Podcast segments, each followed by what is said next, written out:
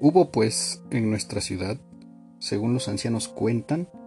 un grandísimo mercader y rico cuyo nombre fue Leonardo Sigieri, que de su mujer tuvo un hijo llamado Girolamo. Después de cuyo nacimiento, arreglados ordenadamente sus asuntos, dejó esta vida. Los tutores del niño, junto con la madre, bien y lealmente administraron sus bienes.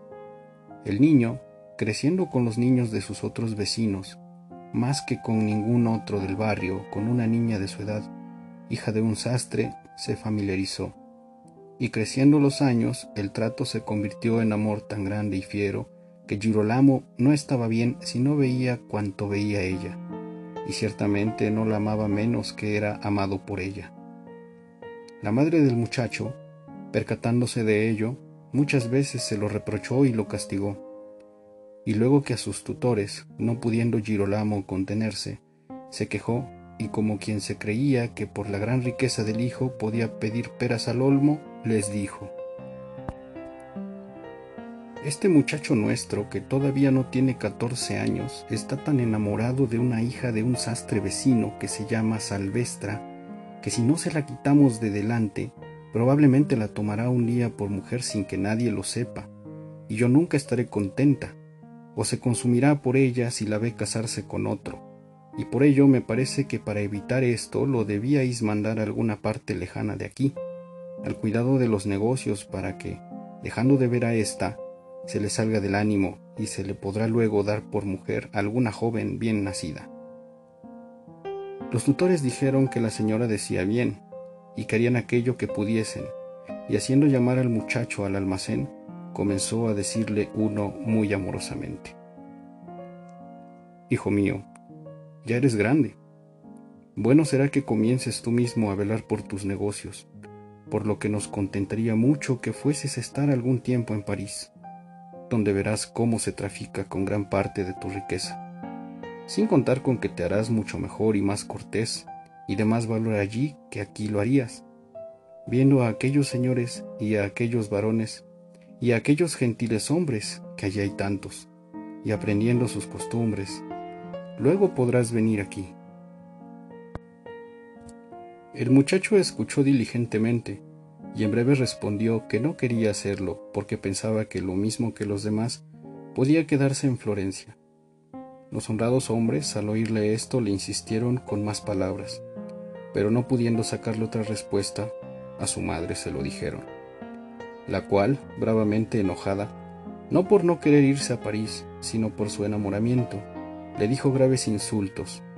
y luego, con dulces palabras, ablandándolo, empezó a halagarlo y a rogarle tiernamente que hiciese aquello que querían sus tutores. Y tanto supo decirle que él consintió en irse a estar un año allí y no más. Y así se hizo. Yéndose pues Girolamo a París, vehementemente enamorado, diciéndole hoy no, mañana te irás. Allí lo tuvieron dos años. Y más enamorado que nunca, volviendo encontró a su salvestra casada con un buen joven que hacía tiendas, de lo que desmesuradamente se entristeció. Pero viendo que de otra manera no podía ser, se esforzó en tranquilizarse, y espiando cuando estuviese en casa, según la costumbre de los jóvenes enamorados, empezó a pasar delante de ella, creyendo que no la había olvidado, sino como él había hecho con ella. Pero el asunto estaba de otra guisa. Ella se acordaba de él como si nunca lo hubiera visto, y si por acaso algo se acordaba, mostraba lo contrario, de lo que el joven se apercibió en muy poco espacio de tiempo, y no sin grandísimo dolor. Pero no por ello dejaba de hacer todo lo que podía por volver a entrar en su pecho pero como nada parecía conseguir, se dispuso, aunque fuese su muerte, a hablarle él mismo. E informándose por algún vecino sobre cómo su casa estaba dispuesta, una tarde que habían ido de vela ella y el marido a casa de sus vecinos, ocultamente entró en su alcoba, detrás de las lonas de las tiendas que estaban tejidas allí, se escondió, y tanto esperó que vueltos ellos y acostados, sintió a su marido dormido, y allá se fue donde había visto acostada a Salvestra, poniéndole una mano en el pecho, simplemente dijo, Oh alma mía, ¿duermes ya? La joven, que no dormía, quiso gritar, pero el joven prontamente dijo, Por Dios, no grites, que soy tu Girolamo. Al que oyendo ella toda temblorosa dijo, Ah, por Dios, Girolamo, vete. Ha pasado aquel tiempo en que éramos muchachos, y no era contra el decoro estar enamorados.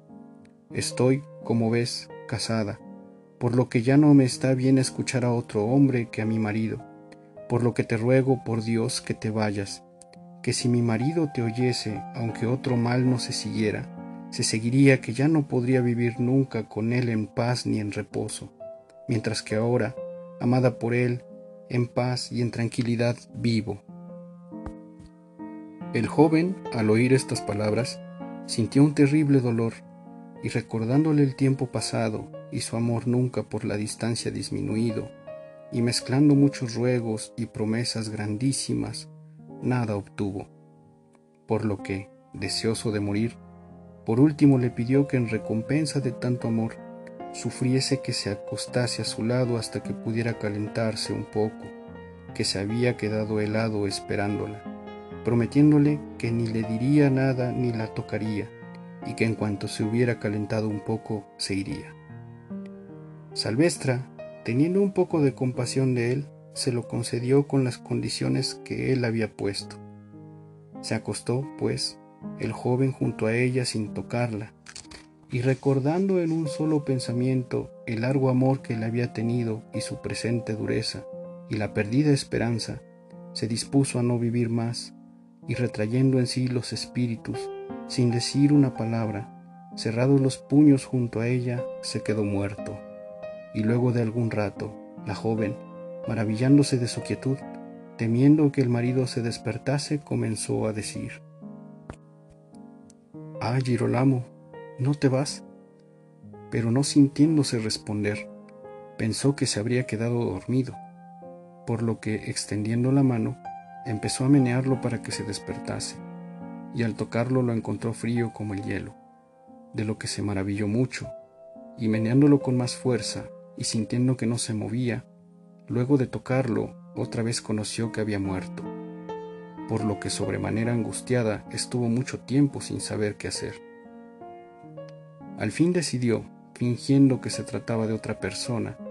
ver qué decía su marido que debía hacerse, y despertándolo, lo que acababa de sucederle a ella, le dijo que le había sucedido a otra, y luego le preguntó que si le sucediese a él, ella qué tendría que hacer. El buen hombre respondió que le parecía que a aquel que había muerto se le debía calladamente llevar a su casa y dejarlo allí, sin enfurecerse contra la mujer, que no le parecía que hubiese cometido ninguna falta. Entonces la joven dijo, Pues eso tenemos que hacer nosotros. Y cogiéndole de la mano, le hizo tocar al muerto joven, con lo que él, todo espantado, se puso en pie y encendiendo una luz, sin entrar con su mujer en otras historias, vestido el cuerpo muerto con sus mismas manos y sin ninguna tardanza, ayudándole su inocencia, echándoselo a las espaldas a la puerta de su casa lo llevó y allí lo puso y lo dejó. Y venido el día y encontrado aquel delante de su puerta muerto, fue hecho un gran alboroto, y especialmente por su madre y examinando por todas partes y mirado, y no encontrándosele ni herida ni golpe, fue generalmente creído por los médicos que había muerto de dolor, como había sido. Fue pues este cuerpo llevado a una iglesia, y allí vino la dolorida madre con muchas otras señoras, parientes y vecinas, y sobre él comenzaron a llorar a lágrima viva, y a lamentarse según nuestras costumbres. Y mientras se hacía un grandísimo duelo, el buen hombre en cuya casa había muerto dijo a Salvestra, Anda, échate algún manto a la cabeza y ve a la iglesia donde ha sido llevado Girolamo. Métete entre las mujeres y escucha lo que se hable sobre este asunto. Yo haré lo mismo entre los hombres para enterarnos de si se dice algo contra nosotros. A la joven,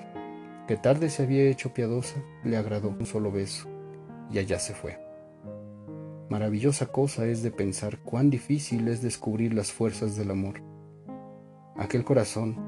que la feliz fortuna de Girolamo no había podido abrir, lo abrió su desgracia. Y resucitando las antiguas llamas todas,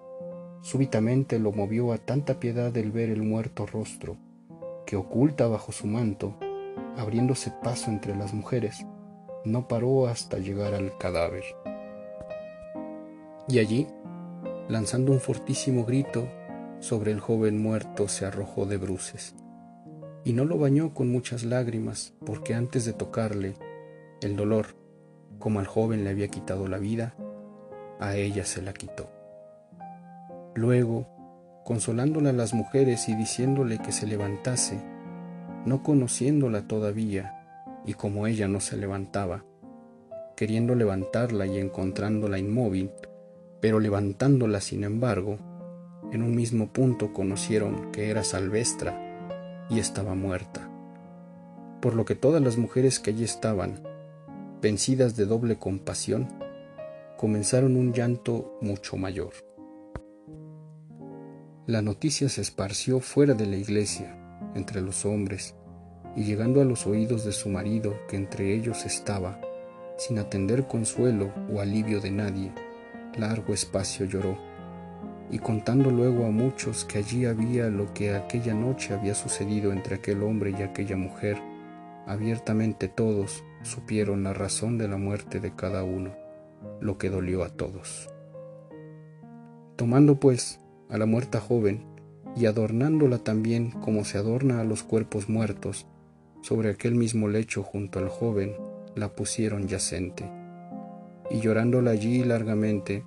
en una misma sepultura fueron enterrados los dos. Y a ellos, a quienes el amor no había podido unir vivos, la muerte unió en inseparable compañía.